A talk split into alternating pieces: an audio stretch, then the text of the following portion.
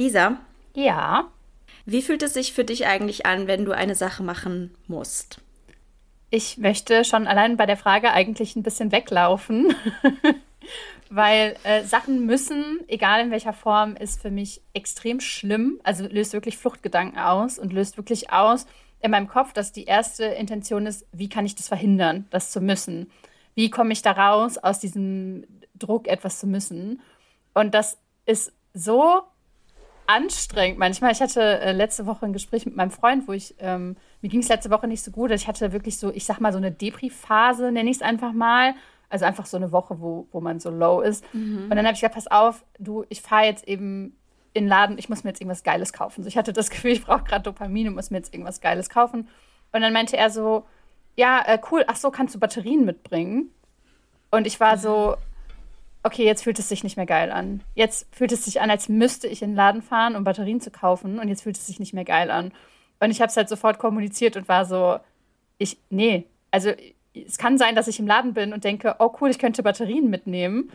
Aber ich kann auf keinen Fall jetzt in den Laden fahren und denken, okay, ich kaufe mir jetzt was Geiles und ich bringe Batterien mit, weil ich das muss. Mhm. Das war halt schon so richtig ja. ein ekliges Gefühl, wo mir, glaube ich, auch so mit das erste Mal aufgefallen ist, wie schnell das switchen kann von, ich würde das gerne machen und dann aber zu, ich will das auf gar keinen Fall machen, weil ich es muss. Mhm. Ja. Und bei dir? Ja. ähm, ich fühle es zu 100 Prozent erstmal und ich habe direkt äh, ganz, ganz viele Fragen, die ich dir gerne stellen würde. Ähm, bevor wir zu, zu sehr jetzt drauf eingehen, woher dieses kommt, dieses, dieses Gefühl von ich will das nicht, weil ich es muss, würde mich total interessieren, ähm, wie soll ich sagen, was glaubst du, ab wann dein Gehirn denkt, dass es etwas muss und nicht, dass es etwas möchte? Mm, ich glaube, sobald eine Erwartungshaltung von außen dazu kommt, ähm, ich habe mhm. relativ selten irgendwie das Problem, dass ich mir selber irgendwas vorschreibe oder so, weil das einfach noch nie funktioniert hat. Also es gibt ja für mich auch ganz wenige Regeln, äh, die ich mir selber auferlege und die ich dann auch einhalte. Also ich glaube, dass ähm, ich äh, Sachen, die ich mir selber vornehme, etwas lockerer sehe, weil ich weiß, ich muss sie im Zweifelsfall nicht, wenn es keiner weiß, dass ich sie machen wollte. Mhm. Aber zum Beispiel ist ja so wie dieses, mhm. ich höre jetzt mit Rauchen auf und dann erzähle ich das allen Leuten und wenn ich es dann nicht mache, dann fragen Leute danach oder dann gehen Leute mir damit auf die Nerven. Und das wäre zum Beispiel was, was mich voll stören würde. Aber was für mich viel einfacher wäre, wenn ich es niemandem sage und das einfach für mich mache. Ja. Mm, da habe ich noch nicht so dieses Problem, dass das jetzt so ein krasser Druck oder eine Anforderung von außen ist. Aber sobald halt von außen Personen dazukommen, auch wenn sie es super lieb meinen und auch wenn sie irgendwie super wohlwollend sind, geht nicht mehr, funktioniert nicht mehr. Wolltest du nicht mit Rauchen aufhören? Direkt Horror. Mhm. Wie läuft es eigentlich bei dir mit dem Rauchen aufhören? ja, toll. ähm, ja, ich glaube, da haben wir schon mal den ersten Unterschied, weil das ist bei mir nämlich tatsächlich nicht so, dass jemand von außen dazukommen muss, sondern bei mir ist auch dieses Müssen, was von mir auskommt, ein ganz, ganz großer Faktor. Und das, deswegen frage ich dich, weil bei mir ist diese Balance zwischen ich möchte etwas und ich muss etwas unfassbar schwierig. Also das ist für mich so, so schwierig zu erkennen, weil mein Gehirn, ähm, also anders, ich weiß, dass ich Sachen mache und eher mache und gerne mache und mich nicht irgendwie scheiße dabei fühle, weil mein Gehirn wirklich aufrichtig davon überzeugt ist, dass ich es nicht muss. Aber ich kann mein Hirn auch nicht anlügen und sagen, hey, eigentlich willst du das ja, sondern ich muss es irgendwie überzeugend rüberbringen, dass mein Gehirn es tatsächlich nicht muss. Weil dieses Gefühl von ich muss, und da ist wirklich egal, ob es jetzt von meinem Freund kommt oder von einer fremden Person kommt oder von mir kommt, das löst direkt Abwehrmechanismen bis hin zu Panik, Wut und verzweifelten Versuchen, es nicht machen zu müssen, aus. Mhm. Ich habe äh, gerade dran gedacht, du hattest ja mal in deiner Story äh, zwei Sachen, die ich bei dir gesehen habe, die wir nie besprochen haben, mhm. sondern die ich einfach nur gesehen habe äh, dass du, mhm. du hattest einmal vor ein paar Wochen irgendwie geschrieben, dass du jetzt feste Tage für äh, bestimmte Tätigkeiten hast, also Buchschreiben und Buchhaltung ja. und Instagram-Posts schreiben und so weiter. Und ähm, dann jetzt vor einer Woche oder so hast du geschrieben, dass es dich teilweise richtig hart wütend macht, wenn Sachen im Kalender stehen.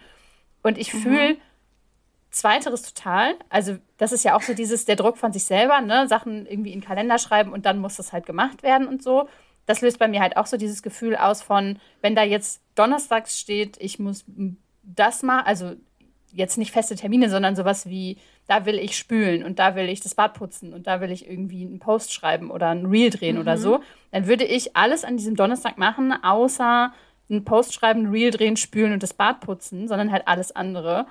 Und mhm. wie, also einerseits liebst du ja diese Struktur oder magst das irgendwie, wenn an bestimmten Tagen bestimmte Dinge passieren und andererseits findest du sie aber räudig. Also also erstmal Spoiler, ich halte mich an die Struktur kein bisschen mehr.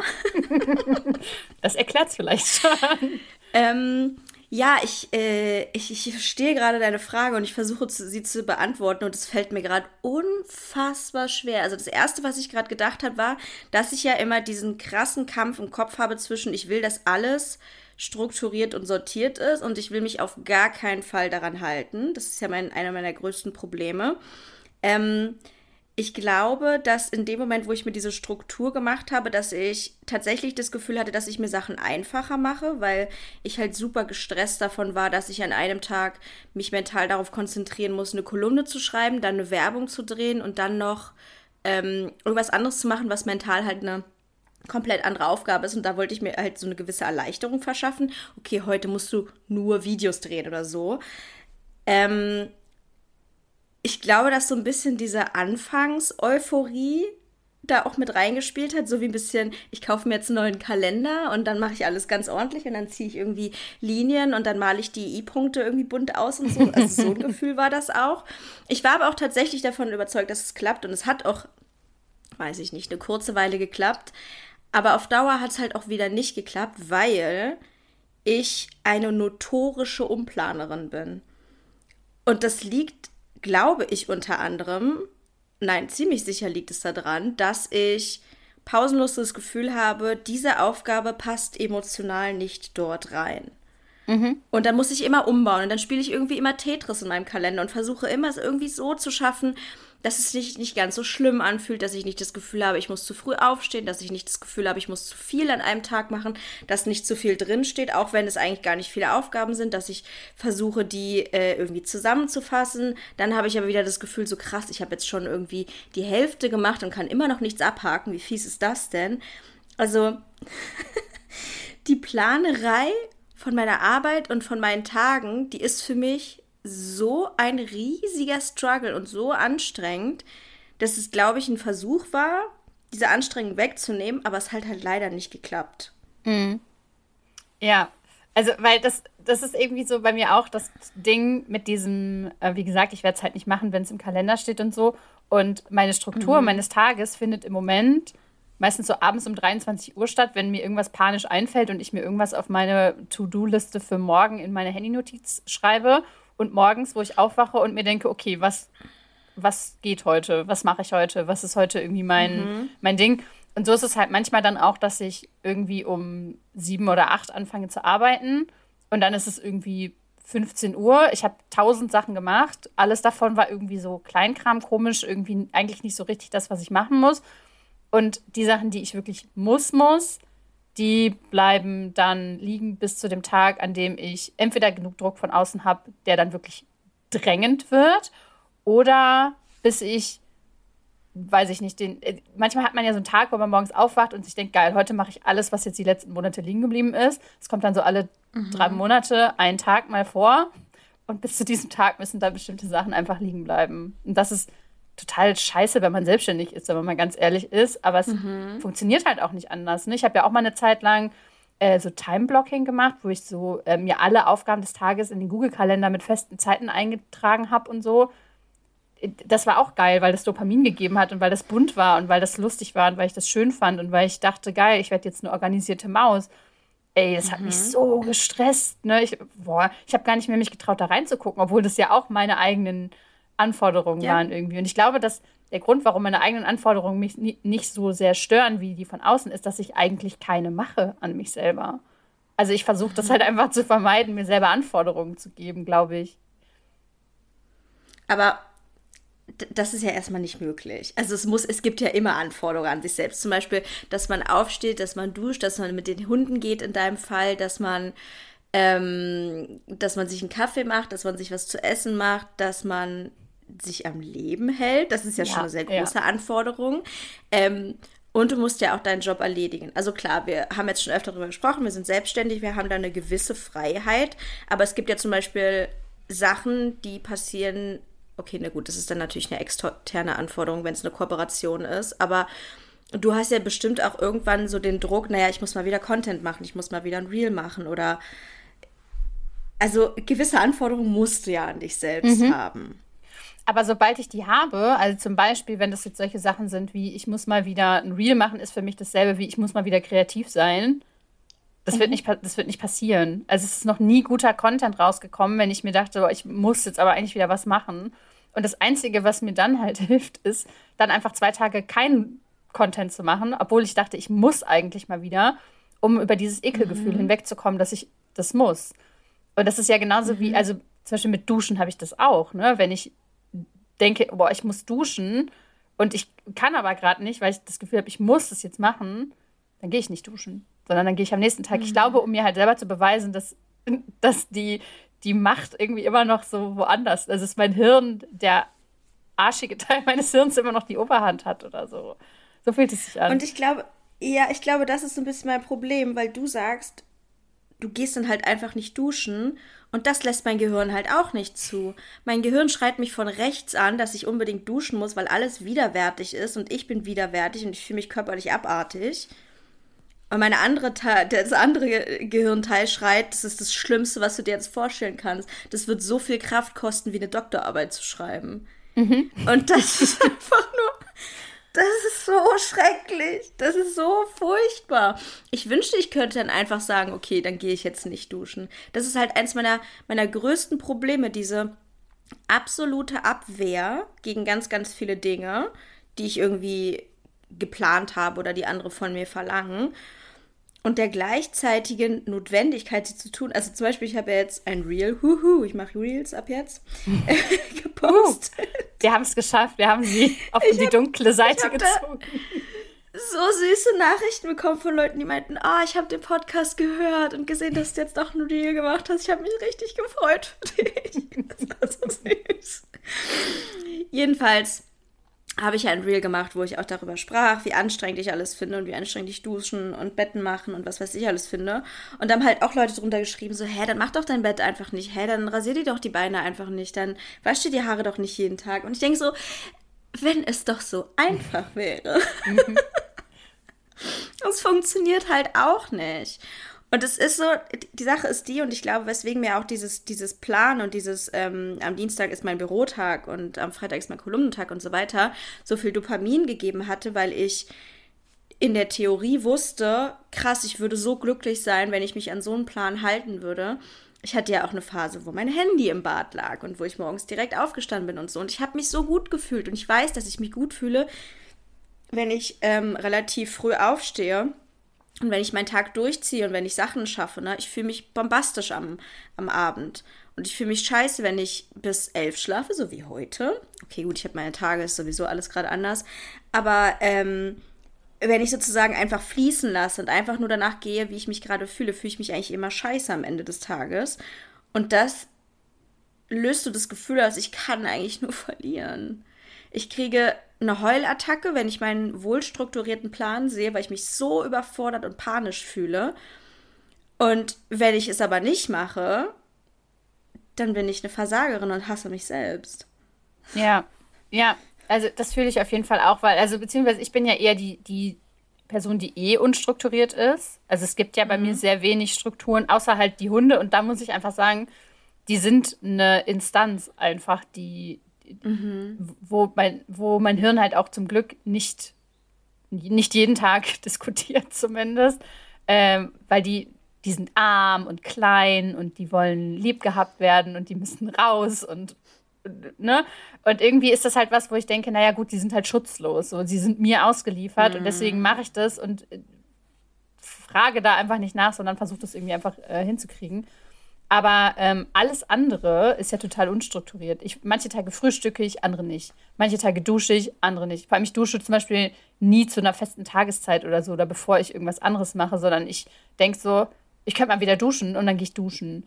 Und also jetzt, das ist jetzt nicht so easy peasy, aber es ist halt zumindest so dieses, ich, ich catch den Vibe und dann gehe ich damit. Mhm. Und ich versuche eigentlich es immer so zu machen, aber es ist halt auch jetzt mal, ich habe seit Wochen eigentlich eine Durststrecke, was so äh, Aufgaben angeht eigentlich. Also ich habe so mhm. viele E-Mails unbeantwortet, alle Leute, die noch auf eine E-Mail von mir warten, I'm sorry. Also es ist irgendwie so, ähm, weil ich weil ich das nicht, ich nehme mir das dann vor. Ich habe auch eine ellenlange Liste mit Sachen, die ich unbedingt machen muss. Also wie gesagt, die fallen mir immer abends irgendwann ein und dann denke ich, oh, das mache ich morgen. Also anstatt das halt sofort zu machen, denke ich, das kann ich ja dann morgen machen. Und ähm, mhm. Das äh, liegt jetzt einfach schon seit ein paar Tagen bis Wochen. Also auch bestimmte äh, Content-Ideen. Ich habe so viele vorgedrehte Videos, die ich eigentlich richtig geil fand. Die habe ich aber nicht geschnitten, weil ich irgendwie dachte, oh, schneiden da muss ich drauf warten, dass ich da Bock drauf habe und so, ne? Aber solche Phasen sind immer mal so, wie jetzt. Mhm. Ich weiß aber, dass sie auch wieder vorbeigehen. Also ich habe da immer sehr großes Vertrauen in Zeit. Mhm. Hoffentlich. Ja. Wie ist es bei dir? Ähm, spielt. Was ist das denn? Egal. Spielt bei dir. Irgendwas auf meinem T-Shirt gefunden gerade. Spielt bei dir es eine Rolle, ähm, ich sag jetzt mal, einerseits, wie viele Löffel du hast, auf der anderen Seite, wie viele Aufgaben du an einem Tag hast. Ähm, und ja, nee, die beiden Sachen. Spielt es eine Rolle dabei, zum Beispiel, wie viel Motivation du hast zu duschen oder so kleine Sachen zu machen? Tatsächlich hängt es von meinen Löffeln gar nicht ab. Das finde ich ja das Spannende irgendwie. Es ist egal, mit wie viel Energie okay. ich tagsüber oder mit wie viel Energie ich aufwache. Es kann halt sein, dass ich diese Energie komplett verbrate in irgendwas komplett Unnötiges und dabei mhm. aber mich gut fühle irgendwie und dann aber denke, ich könnte die jetzt auch verwenden auf aufgeschobene Aufgabe XY, entscheide ja. mich aber dann dagegen. Ähm, was war das zweite? Das war, glaube ich, relevant. Mentaler, nee, warte mal, ich habe gesagt Löffel. Anzahl der Sachen Aufgaben. Du an Tag hast. Ja, äh, mhm. das, ist, das ist ein großer Punkt. Das ist ein großer Punkt, weil mhm. ich ähm, manchmal das Gefühl habe, wenn ich nur eine Sache zu tun habe, hat man nie, aber wenn ich mir nur eine Sache vornehme, mhm. dann kann ich mir einreden, dass ich ja nur diese eine Sache machen muss und danach kann ich dann schöne Sachen machen oder Sachen machen, auf ja. die ich mich freue. Ähm, ja, also wenn es wenige Aufgaben sind, ist es besser. Sobald es mehr als, das klingt jetzt so, sobald ich mehr als drei Sachen am Tag machen muss, ist es unwahrscheinlich, mhm. dass ich eine einzige davon mache. Mhm. Ja, also bei mir ist das genauso und bei mir spielt ja bei, mein, mein Kalender und in meinen Kalender reingucken und meinen Kalender umwursteln, nimmt bei mir, ich will jetzt nicht sagen, einen großen Teil meines Tages ein, aber das ist bei mir etwas, was sehr, sehr viel Zeit frisst. Also zum Beispiel gucke ich bestimmt nur um meine Aufgaben anzugucken, was noch ansteht, bestimmt zehnmal am Tag in den Kalender und ich gucke auch pausenlos auf die anderen Tage.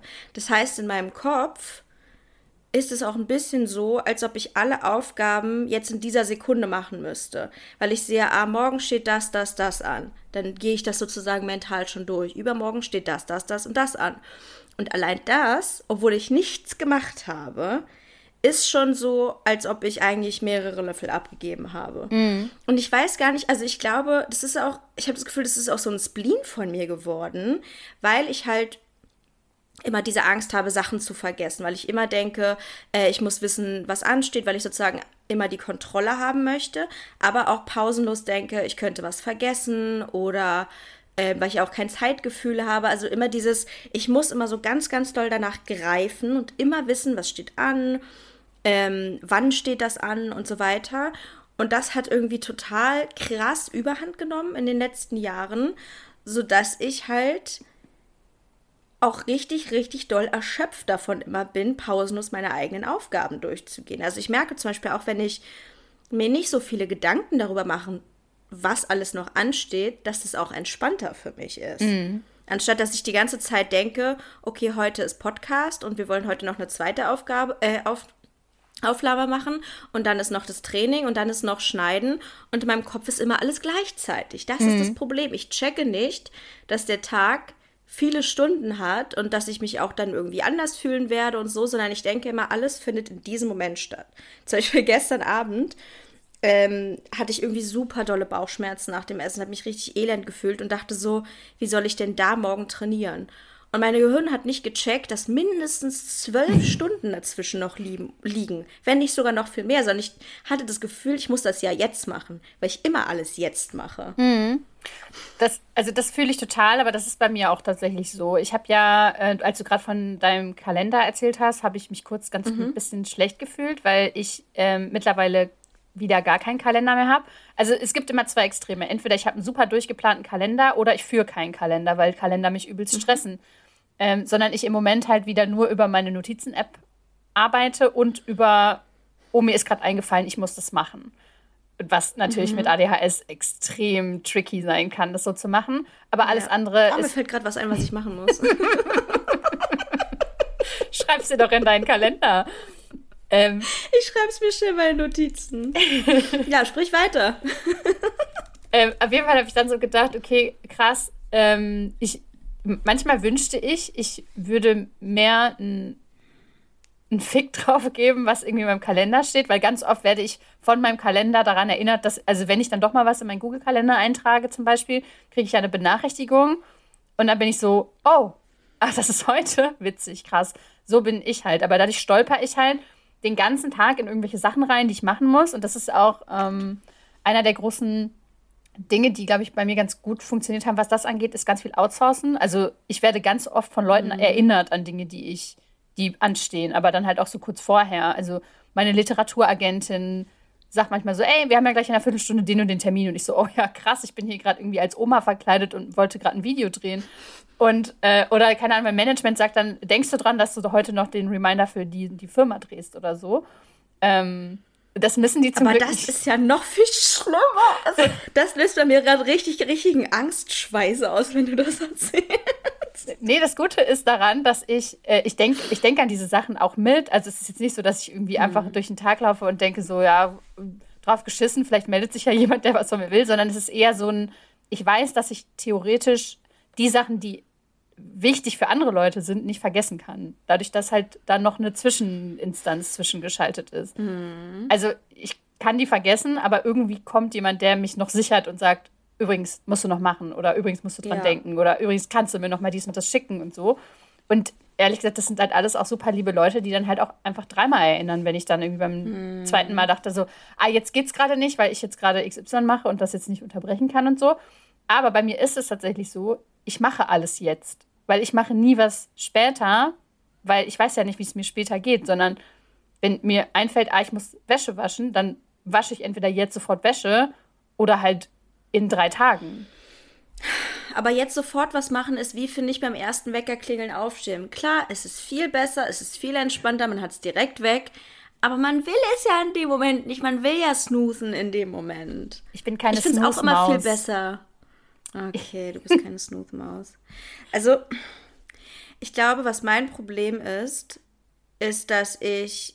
Also einmal, das wie gesagt, das, was du gerade erzählt hast, klingt für mich richtig, richtig schrecklich. Dieses so, jemand sagt aus dem Nichts, du musst das machen. Und ich denke so, ich dachte, ich habe Feierabend. Oder, oh Gott, ich, ich mache doch jetzt noch dies und jenes. Aber auf der anderen Seite klingt es irgendwie auch geil, wenn ich nicht 14 Tage lang im Kopf habe, dass ich am 27. Oktober noch eine E-Mail beantworten muss. Also ich, ich bräuchte irgendwie so ein Zwischending, aber ich weiß auch nicht, was das ist und ich habe das Gefühl, dass ich auch immer auf der Suche danach bin. Hm. Ich äh, stelle ja zum Beispiel auch mein Kalendersystem pausenlos um. So, ah, okay, die Kleinigkeiten musst du dir nicht mehr eintragen. Ah, okay, trag dir lieber alle Kleinigkeiten ein. Ich habe ja diesen Kalender, weil ich so eine Angst vor mir selber habe, dass ich nichts mache, dass ich Sachen vergesse. Ähm, aber das führt halt dann dazu, dass mein Kopf weil theoretisch könnte man ja sagen, wenn alles im Kalender steht, dann ist der Kopf frei, wie so ein Denkarium, wie, mhm. wo Dumbledore dann seine Gedanken rauszieht und sagt, so jetzt habe ich wieder ein bisschen Platz. Aber so ist es halt nicht, sondern steht dann alles im Kalender und es belastet mich trotzdem mental die ganze Zeit. Und da habe ich irgendwie, und da frage ich mich, gibt es so die eine Lösung, die für mich gut ist, oder muss ich es tatsächlich auch so machen wie, wie du, einfach das System pausenlos umstellen und immer das machen, was gerade am besten funktioniert? Also für mich ist es definitiv so, dass ich immer auf der Suche bin nach neuen, neuen Dingen irgendwie. Oder Dinge, die schon mal gut funktioniert haben, die aber dann seit zwei Jahren nicht mehr funktionieren oder so. Zum Beispiel dieses Thema Handy im Bad.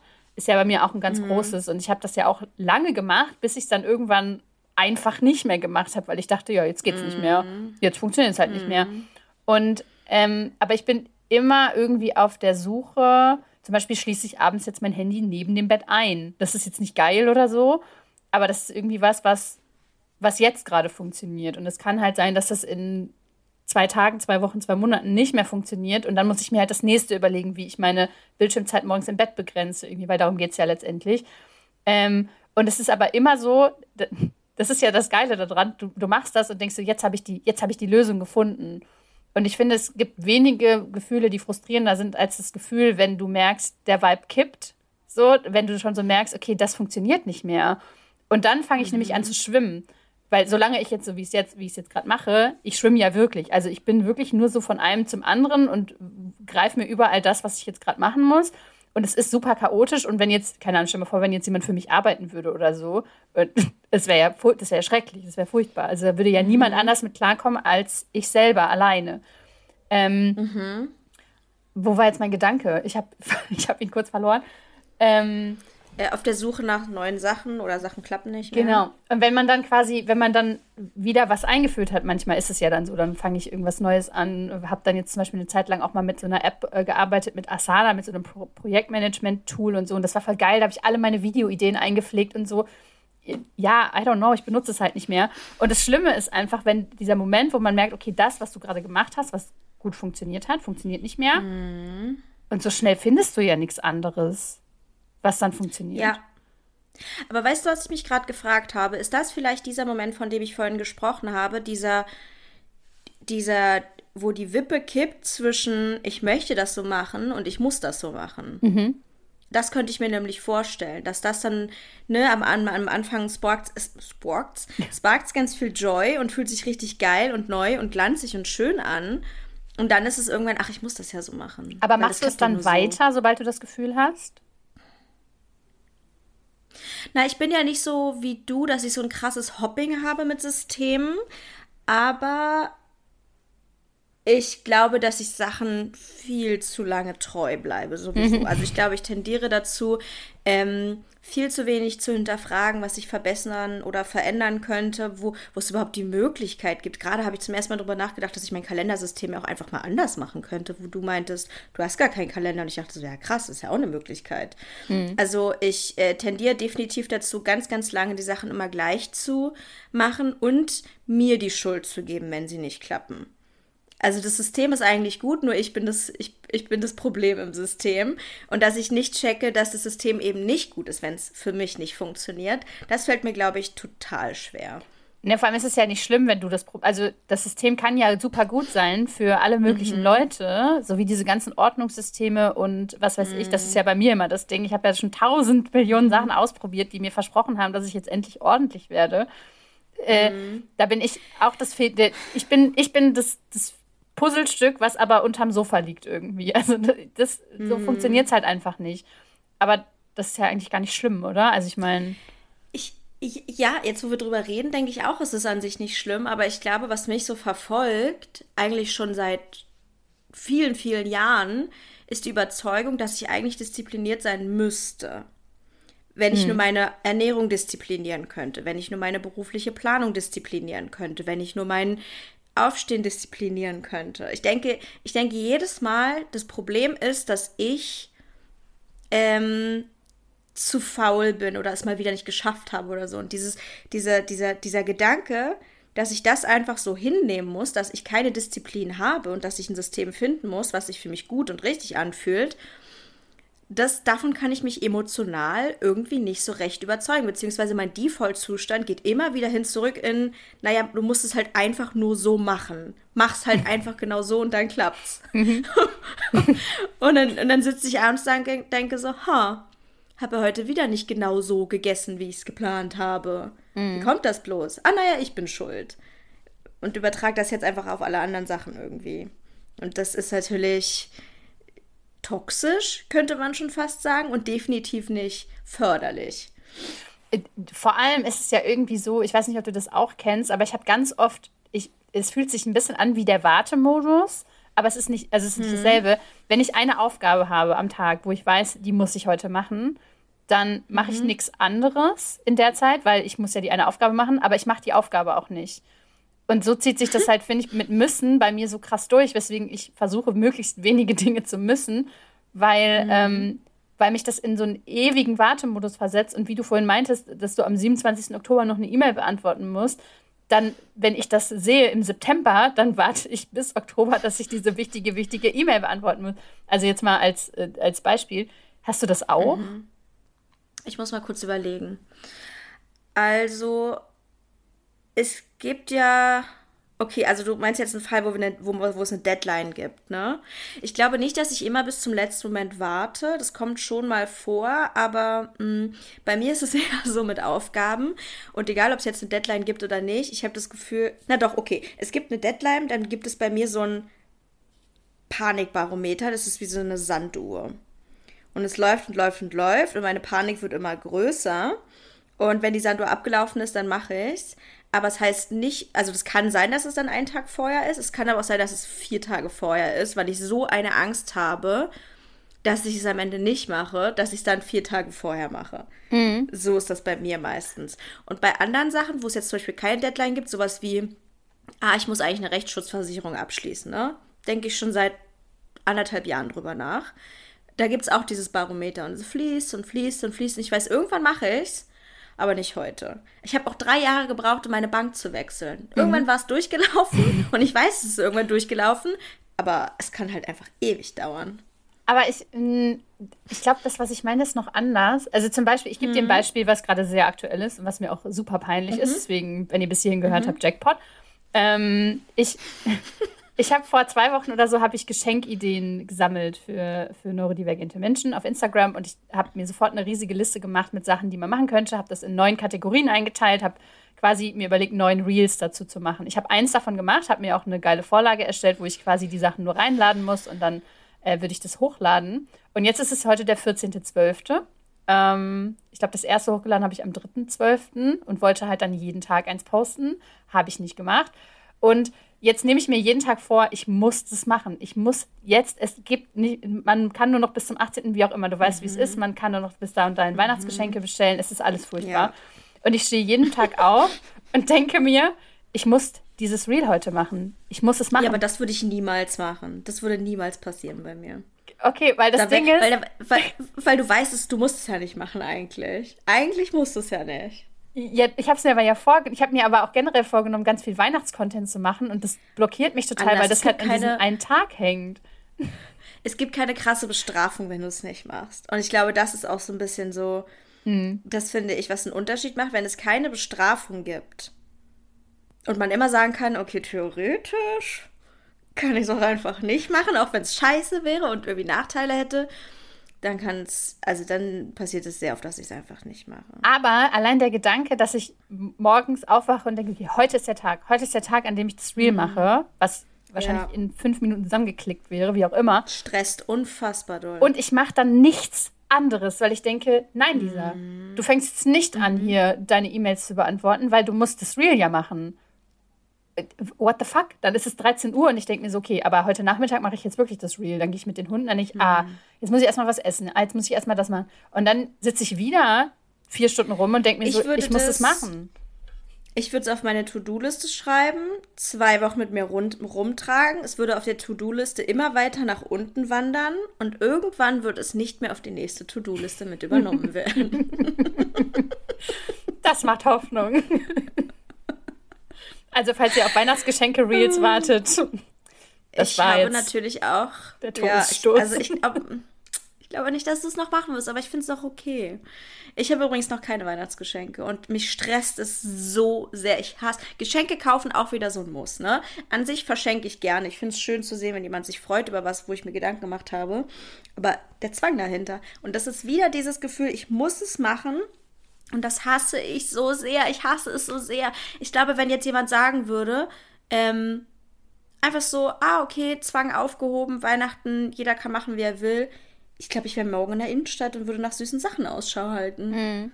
Ich habe das Geschenk für meinen Freund halt seit September, weil ich ihm im September was kaufen wollte und dann dachte, Moment, ich mache nicht denselben Fehler wie jedes Jahr mhm. und verschenke ihm einfach random schöne Sachen im September, sondern ich lasse es jetzt liegen. Mhm. Ich musste erst mal gestern gucken, ob ich noch weiß, wo es ist, weil es halt schon so lange rumliegt. Aber ich, ne, mhm. ne, sowas zum Beispiel. Und ich habe aber sonst, ansonsten bis auf das auch noch kein Geschenk. Und ich finde das so schlimm, weil meine Familie ist relativ easy peasy und so. Und die sagen halt auch, ja, wir schenken uns ja eigentlich nichts. Und dann kommt meine Mama hier an mit, einer, mit einem Umzugs-LKW mit Geschenken gefühlt und sagt so, ja, es sind aber nur Kleinigkeiten, ja. Und dann fühlt man sich halt richtig kacke, wenn man dann auch nichts schenkt. Mhm. Und das finde ich noch viel schlimmer, wenn der Zwang nicht so richtig impliziert, also nicht so richtig mhm. gesagt wird, aber er ist, er ist zwischen den Zeilen aber trotzdem ja da. Ja. Ich hasse die Weihnachtszeit auch deswegen, weil wenn man irgendwo eingeladen wird oder so und man dann da hingeht und sich fragt, muss ich jetzt ein Geschenk mitbringen? Ist es okay, wenn ich kein Geschenk mitbringe? Ist es okay, wenn ich einfach mit meiner Anwesenheit glänze? Oder muss ich mir darüber jetzt auch noch Gedanken machen? Deswegen bin ich einfach froh, wenn das vorbei ist, weil man dann wieder normal weiterleben kann. Ja, also ich liebe ja die Weihnachtszeit eigentlich, aber ich muss sagen, dass sie mich auch unfassbar doll stresst. Und zum Beispiel jetzt, also Sachen wie der Tannenbaum, der hier rumsteht, ist wunderschön. Man nervt mich irgendwie auch. Also ich bin, ich liebe die Weihnachtszeit und gleichzeitig denke ich nach Weihnachten so, oh Gott sei Dank, ist es vorbei und ich kann endlich alles wegpacken. Ich glaube halt, dass in der Weihnachtszeit ganz viel, ganz viel mit ähm, müssen einhergeht irgendwie. Es ist ja auch sowas mm, wie mhm, dieses, ja. so, warst du schon auf dem Weihnachtsmarkt? Hast du schon dies gemacht? Hast du schon, hast du schon Plätzchen gebacken? Hast du schon alles gemacht, was man machen muss, wenn man die Weihnachtszeit genießen will? Und du denkst dir halt einfach nur so, Digga. Das ist auch so ein Ding ich würde richtig gern Plätzchen backen, aber Tobi hat zu mir gesagt, so, dass er sich richtig freuen würde, wenn ich Plätzchen backen würde. der, der Spark ist weg. Ich habe keinen Bock, ich kann, ich kann es nicht, wirklich dieses, dieses Gefühl im Nacken zu haben, da möchte jemand unbedingt, dass ich Plätzchen backe. Das nimmt die ganze Freude. Mm. Und dann müsste ich ja, dann würde ich ja nicht zu Rewe gehen und mich freuen, dass ich jetzt geile Plätzchen backe, sondern ich würde denken, ah, ich muss jetzt einen Einkauf erledigen. Mm. Sowas bei mir auch. Ich habe ja mit meiner Familie vor zwei Wochen äh, Plätzchen gebacken. Das machen wir so jedes Jahr, was ja auch schon der mhm. Horror ist. Also es ist immer ganz geil. Aber das vorher, mhm. wir machen das halt immer bei mir zu Hause. Das heißt, ich muss aufräumen, ich muss das machen. Ich muss einkaufen, ich muss das machen. Vorher muss ich mir Rezepte überlegen und ich muss dann irgendwie alles so vorbereiten, dass man halt hier Plätzchen backen kann. Und wenn mhm. es dann einmal, wenn, wenn man dann dabei ist, macht es mir auch Spaß. So, aber alles, was bis fünf Sekunden vorher, bevor man anfängt, passiert, ist halt räudig. Ja. Ähm, ich wollte mal ein Thema anschneiden, wo wir vorher schon gesagt haben, wir wollen die Podcast-Folge nicht so nennen, aber auf jeden Fall das auch thematisieren. Und zwar etwas, was zu Neurodivergenz manchmal häufig dazugehört. Und zwar ist das äh, das Thema Pathological Demand Avoidance. Ähm, ich würde sagen, das ist so wissenschaftlich gesehen noch ein recht junges Thema und ich meine sogar, dass es gar keine offizielle Diagnose dafür gibt. Ähm, ich glaube bei Kindern. Guckst, ja, okay, bei Kindern gibt es das. Aber äh, das ist auf jeden Fall ein Phänomen, was bisher eigentlich vor allem mit Autismus assoziiert wurde. Äh, aber ich habe zum Beispiel in deinem Reel gesehen, dass es auch etwas ist, was man auch mit ADHS assoziiert. Beziehungsweise vielleicht kann man da ja auch sagen, dass da so die Trennlinie zwischen exekutive Dysfunktion und Paralyse äh, relativ schwammig ist. Und ich dachte, dass wir das vielleicht nochmal erwähnen, weil, ohne jetzt sagen zu wollen, dass wir beide Pathological Demand Avoidance haben, sehen wir uns doch beide in einigen Hinsichten doch sehr stark da drin wieder. Voll. Also ich glaube vor allem, dass ähm, man ja schon sagen kann, dass es bei uns beiden nicht normal ist, wenn man jetzt normal mhm. als Definition den durchschnittsdeutschen ja. Bürger nimmt, dass es jetzt nicht so ist, dass wenn man in der Bar erzählt, ja, also wenn, sobald ich irgendwas muss, da könnte ich den ganzen Tag nur im Bett liegen bleiben und wenn ich meinen Kalender sehe, möchte ich heulen und so. Das ist ja nichts, was, wo jetzt jeder sagt, so ja, voll relatable, 100 Prozent.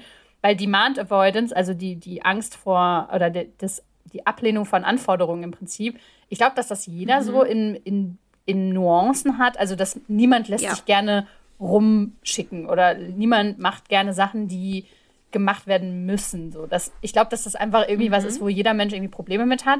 Aber bei PDA, also Pathological Demand Avoidance, geht man ja davon aus, dass quasi auch die Anforderungen des Lebens schon ein Problem sind.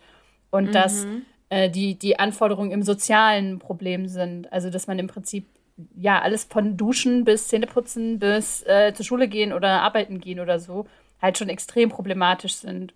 Und ich habe auch im Vorfeld zu der Folge gesagt, es ist, glaube ich, wie alles ein Spektrum. Mhm. Also, ja. ich würde das einfach unter den Regenschirm der Neurodivergenz packen und auch da einfach den Spektrumsbegriff äh, noch benutzen im Sinne von, nicht jeder, der eine Aufgabe nicht gerne macht, hat PDA, aber nicht jeder, also es ist irgendwie so, es geht wieder von bis, glaube ich. Also ich glaube, mhm. man kann da irgendwie nicht ja. so richtig eine Grenze definieren, ab wann ist das so, ab wann ist das nicht so.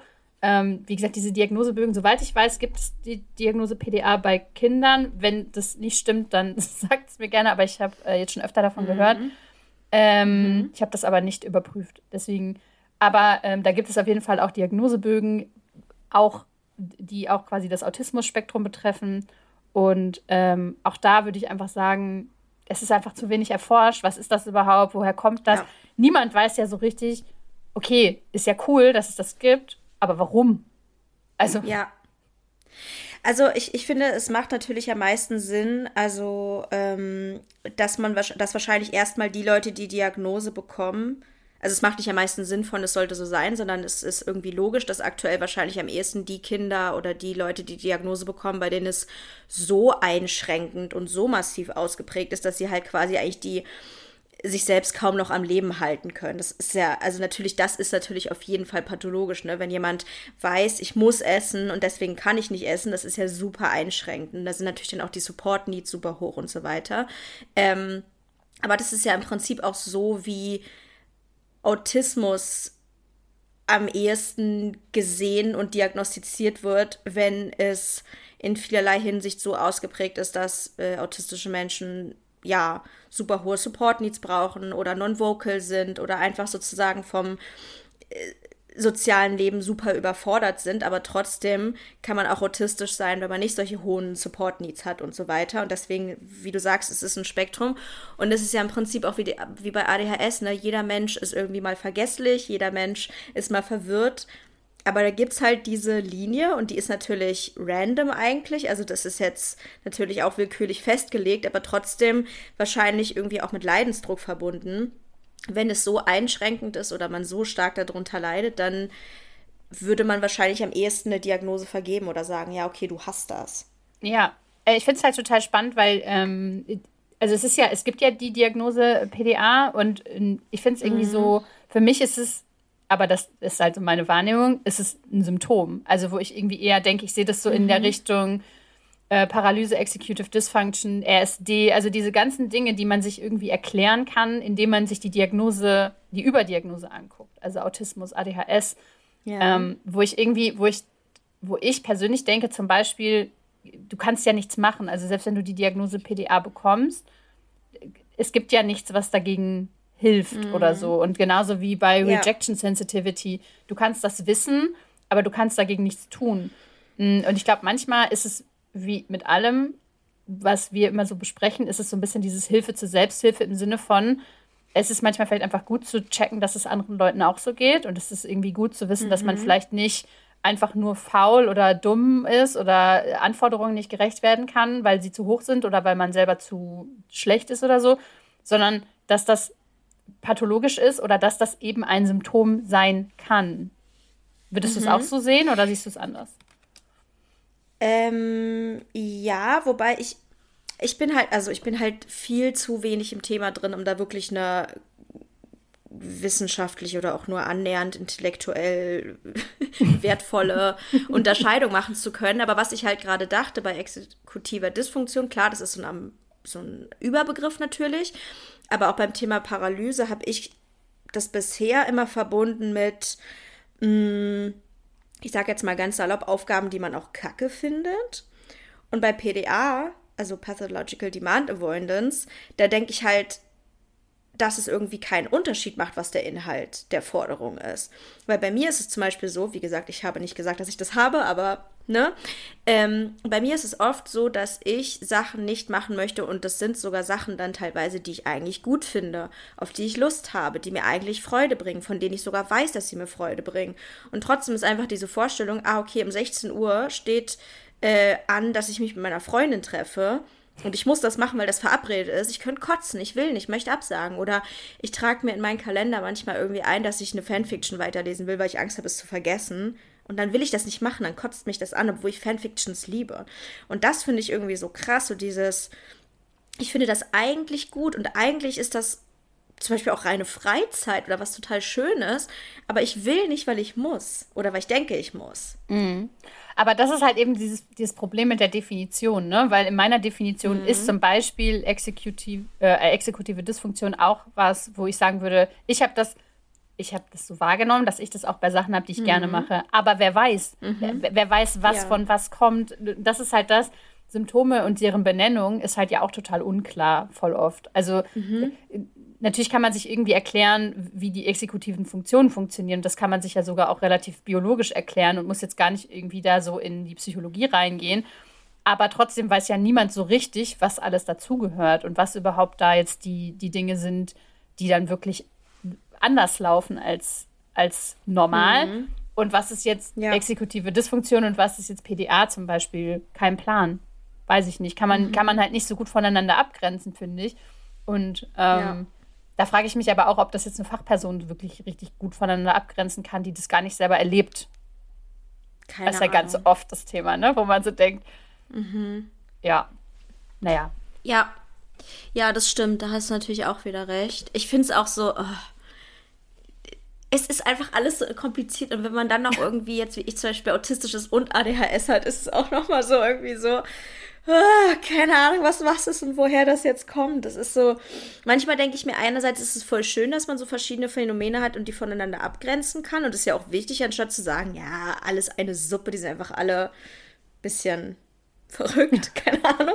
Ähm, und auf der anderen Seite ist es halt irgendwie so, dass ich die Forschung auch wieder voll schön finde, einfach den Umbrella-Term neurodivergent zu haben.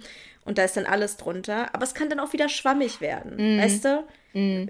Wer, am Ende sind dann alle wieder neurodivergent. Weißt du, was ich meine? Das ist so kompliziert. Voll. Genau, ich finde es auch super kompliziert. Und es ist, für mich ist es auch so, dass umso mehr Begriffe auch dazukommen, umso komplizierter wird es für mich im Sinne von, ich, ich mache dann irgendwann zu. Also ich habe zum Beispiel riesen mm. Respekt vor dir, dass du erstens jetzt zu, zum jetzigen Zeitpunkt ein Buch schreibst und ja auch super viel Recherche machst. Ich habe mein mm. Buch geschrieben letztes Jahr, Ende letzten Jahres, Anfang diesen Jahres, wo es irgendwie hatte ich das Gefühl, so, da war es noch so, weiß ich nicht. Irgendwie hatte ich das Gefühl, ganz viele, ganz viele Gedanken hatte ich da noch gar nicht. So dieses, wo gehört das alles hin und was ist jetzt mit was? Und zum Beispiel habe ich in meinem Buch ja ganz mhm. wenig oder quasi gar nicht zum Thema Autismus geschrieben, weil das einfach mich nicht betrifft mhm. und ich mir da auch nicht viele Gedanken drüber gemacht habe. Aber heute würde ich das vielleicht eher anders machen, weil ich damit mehr Berührungspunkte ja. habe. Und Aber mein Buch ist ganz anders als deins, muss ich sagen. Und mhm. ich muss auch ehrlich sagen, dass mich das mit der Recherche und dem ganzen Fachjargon so gestresst hat, dass ich wirklich eigentlich viel mehr nur auf mich selber eingehe und dass es viel mehr Biografie ist, weil ich selber nämlich auch komplett überfordert davon bin. Mhm. Ich finde das, was du gemacht hast, wesentlich schwieriger als das, was ich mache, weil ich denke mir so, ach, ich erzähle einfach nur von mir selbst. Ja, beziehungsweise im Prinzip mache ich es ja auch so. Ich versuche halt, ich versuche halt dann den Turn zu machen mhm. ähm, zum, zu, zur Wissenschaft oder halt zu den Erfahrungen, irgendwie die andere Leute auch gemacht haben und so. Aber ähm, es ist irgendwie so, dass so ein Buch könnte man, also es hat, es hat 200 Seiten, man hätte auch 400 Seiten draus machen können, hätte ich das noch mehr darüber schreiben können. Man hätte aber auch, also, ne, mhm. ne, keine Ahnung. Und ich habe ja zum Beispiel auch ein Kapitel geschrieben über Lügen und über solche Geschichten, wo ich einfach denke, betrifft das überhaupt jeden? Ist das überhaupt ein Thema? Ja, ist das überhaupt ich weiß genau, was du meinst. Oh, weiß ich auch nicht. Aber wir machen die, glaube ich, das ist ganz großes so. Fass auf. Nee, aber ja, eigentlich hast du recht, aber ich weiß halt genau, was du meinst. Das ist, das ist halt auch immer das, wenn ich von mir erzähle, dass ich denke, hat das jetzt überhaupt noch was mit Neurodivergenz zu tun? Aber auf der anderen Seite denke ich mir so, mh, mm, man kann ja genug Fachbücher lesen. Und das ist ja eigentlich auch interessant, was Menschliches zu haben, selbst wenn jetzt ich auch eine Eigenschaft habe, die vielleicht gar nichts mit Neurodivergenz zu tun hat oder die, wo gar nicht so viele andere sich wiedererkennen können. Also ich meine, man muss ja auch nicht selber eine wissenschaftliche Studie sein, weißt du, was ich meine? Voll, aber es ist ja total problematisch irgendwie, dass man, ich habe ja auch super viel Fachliteratur gelesen, ich habe Studien gelesen, mhm. ich habe Bücher gelesen und so weiter, wo ich manchmal das Gefühl habe, ich finde das nicht relatable, wenn ich eine Studie lese, wo drin steht, dass zum Beispiel ADHSlerInnen häufig Narzissten sind oder so. Wo ich denke, mhm. ja, das kann von außen so aussehen, weil sich, das, weil sich das von außen zum Beispiel gleicht. Aber in der Innenwahrnehmung ist es halt irgendwie ganz anders oder ist es halt, fühlt es sich anders an und hat vielleicht ganz andere Gründe, warum das äh, häufig zusammen diagnostiziert Voll. wird oder so. Und da denke ich dann manchmal, dann ist diese Innenwahrnehmung halt total wichtig, aber wie, wie weit fasst man sie? Ich weiß, das ist ein total zweischneidiges Schwert, weil zum Beispiel, als ich das DSM-5 gelesen habe, als ich mich über Autismus informieren wollte, habe ich es nicht verstanden. Ich habe nichts davon verstanden. Ich wusste gar nicht, was das über alles bedeuten soll. Dann habe ich irgendwie Erfahrungsberichte anderer Menschen gelesen, gehört und so weiter und fand das dann total relatable. Aber auf der anderen Seite, wenn du dir jetzt einen TikTok ansiehst und da ist eine autistische Person, die erzählt irgendwas, dann kann sie ja auch was erzählen, was gar nichts mit Autismus zu tun hat. Mhm. Und das ist immer so dieses wo man dann irgendwie abwägen muss, wo es. Ja. Ah. Erfahrungsberichte, wie, wie gehe ich sozusagen damit um, ohne dass ich das Gefühl habe, was ich ja auch zum Beispiel vor meiner Diagnostik hatte, eine autistische Person, ich, ich sehe mich darin nicht wieder. Aha, also bin ich selber auch nicht autistisch. Mhm. Es, ist, es ist schwierig. Genau, und es ist halt eben die Frage, wem, äh, wer hat die, wer hat die Hoheit, wer hat die Wissenshoheit, wer hat die Macht, wer entscheidet solche mhm. Dinge. Wer entscheidet, mhm. also ne, das, bei PDA zum Beispiel habe ich das ganz viel, weil das jetzt gerade so ein Thema ist in den sozialen Medien. Ich habe das Gefühl, das kommt jetzt mhm. gerade, ne, also es ist ja immer so, ähm, erst war es nur ADHS und Autismus, was irgendwie so besprochen wurde und einzelne Symptome und so. Und das geht jetzt immer weiter in die Tiefe, ne? Also auch auf Social ja. Media und generell äh, den, den Fach, Fachblättern. Ich meinte eher so Blogs. Aber ähm, Da frage ich mich. Umschau. ähm, und da frage ich mich halt einfach, okay, aber wer weiß es denn jetzt? Also wer, wer mhm. sagt denn, dass, dass das jetzt PDA ist und das nicht und das gehört jetzt irgendwie dazu und das nicht und so, genau so fühlt man sich, wenn man das hat. Das ist einfach irgendwas, wo sich irgendwann mal jemand einen Begriff ausgedacht hat und hat das irgendwie in gewisser Weise eingegrenzt. Und deswegen habe ich halt in letzter Zeit immer mehr Probleme mit so Wording. Ne? Also ich habe ja dieses Reel gemacht wo ich darunter den mhm. Begriff mhm. PDA benutzt habe, wo ich schon selber dachte, okay, keine Ahnung. Also vielleicht hat das auch gar nichts damit zu tun, aber äh, irgendwie ja schon. Und ich wollte der Community quasi so an die Hand geben, hey, es gibt einen Begriff, informiert euch, lest euch darüber nach. Natürlich soll niemand aufgrund einer Real Caption sich denken, so, ah ja, das äh, habe ich halt auch, ne? Aber ich glaube, das passiert halt. Und deswegen versuche ich mhm. eigentlich zu vermeiden, Diagnosen und Begriffe zu benutzen, aber ganz ohne geht es halt auch nicht. Also es ist irgendwie total schwierig, finde ich. Ja, voll. Also wir haben ja auch überlegt, wie wir das in dieser Episode einbauen wollen. Und wir haben ja auch jetzt bewusst nicht gefragt, hey Lisa, hast du eigentlich PDA?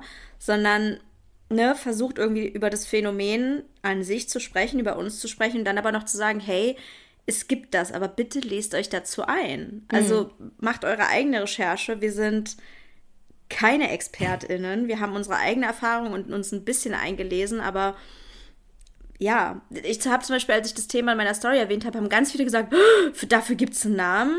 Und ich, und ich, und ich hatte so, sofort das Bedürfnis zu sagen, ja, aber bist du denn überhaupt autistisch und so?